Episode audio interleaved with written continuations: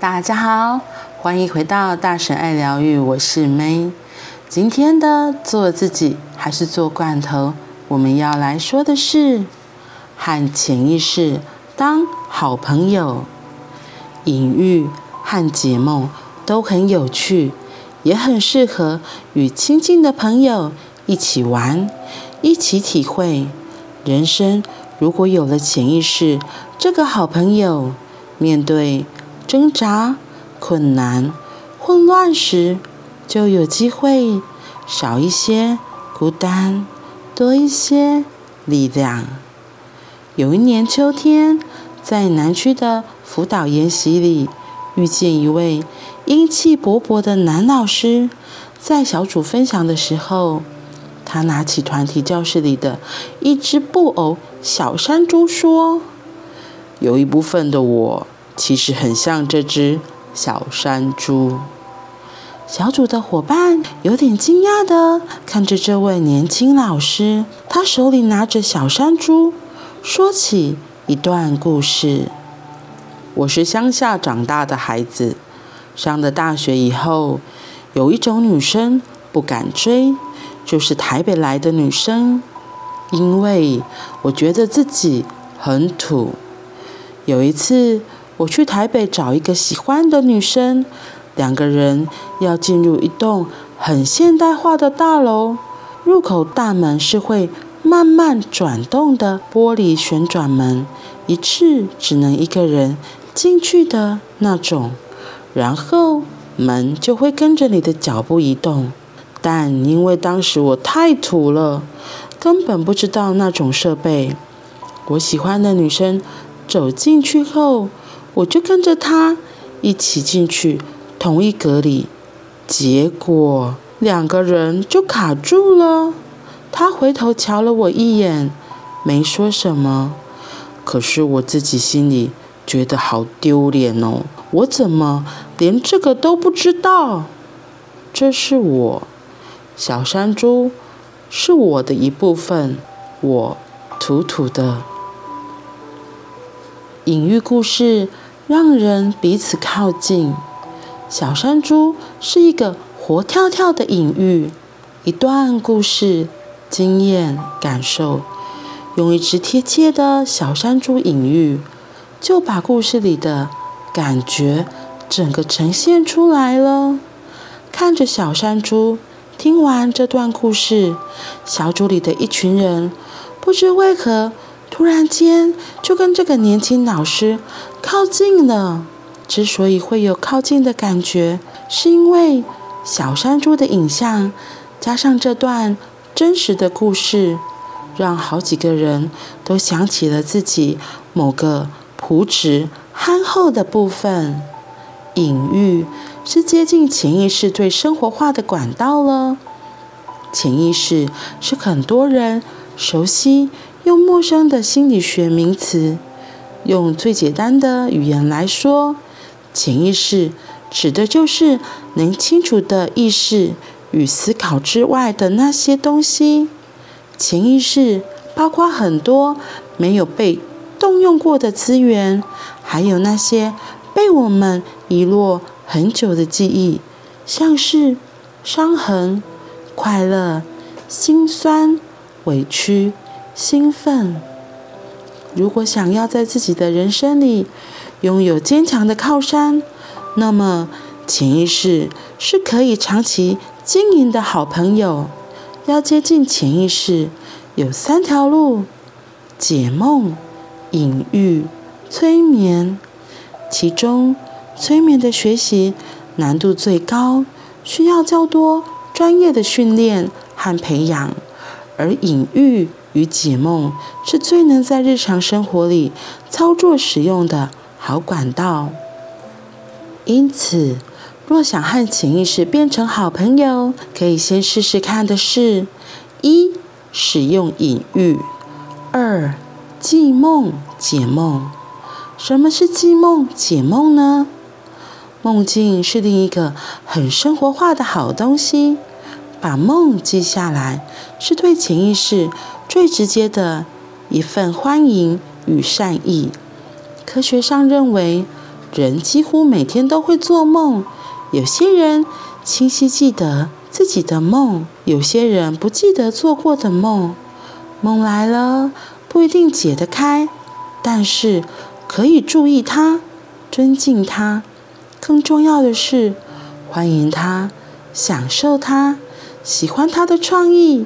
记梦的时候，可以在睡前先跟自己的潜意识说：“亲爱的潜意识，请你帮我一个忙，让我今晚可以做一个梦，并且记着。”让我醒来以后可以写下来，让我有机会更靠近你，懂你，和你一起合作。然后在床边准备好空白的纸和好写的笔，就去好好睡一觉。半夜如果醒来，请赶紧写下记得的梦境，即使只是片段，模糊的。都很好。一旦开始记梦，下一个梦会变得更清晰，更容易靠近。隐喻和解梦都很有趣，也很适合与亲近的朋友一起玩，一起体会。人生如果有了潜意识这个好朋友，面对挣扎、困难、混乱的时候，就有机会少一些孤单，多一些力量。我还记得刚认识哈克的时候，就是很喜欢他的隐喻故事。他的隐喻故事也很像催眠大师艾瑞克森，就都用一些很有趣，然后说着一些看起来像听故事。可是里面却埋了很多很有趣的种子，让我们在听故事的时候不知不觉也跟着主角一样身历其境，最后发现生命有许多的可能，有很多的转弯处，都是我们可以做的。生活不一定是只有一种样貌。会觉得很多限制啊，不可以啊，大部分都是来自我们的头脑，或是社会的价值观，然后传统的制约框架。因为那些传统的框架制约，让我们变得生活好不自由，很不自在，很不舒服。可是，其实潜意识里面真的有无限的可能。我还记得之前。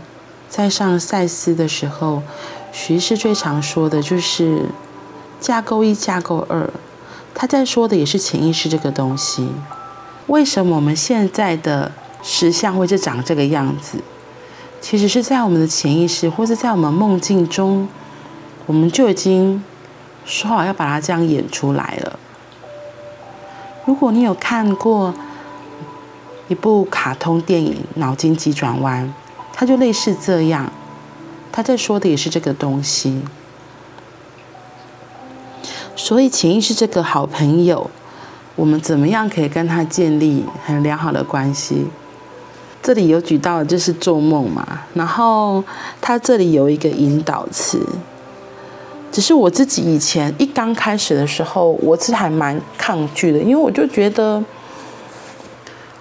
我每次做梦好像都记不起来，然后如果我跟自己讲要这件事情的时候，说：“哎，我今天要记梦”，反而会更记不起来。我觉得是我自己有一个很大的压力，就觉得好像一定要做好这件事情。那因为这样，反而我内心的冲突挣扎是更大的。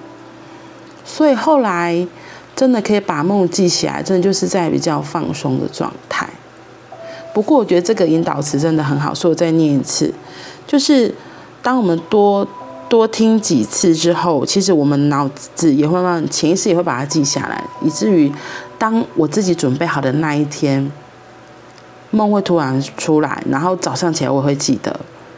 有时候就莫名其妙的，你有时候你会莫名其妙就突然醒过来，然后就有个声音会告诉自己说：“哎，这刚刚那个梦很重要。”那我就会半夜爬起来，然后打开。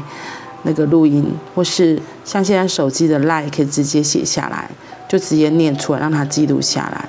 只是我也曾经有几次，就是因为可能睡得很，就是在半梦半醒嘛，有时候会乱录得乱七八糟。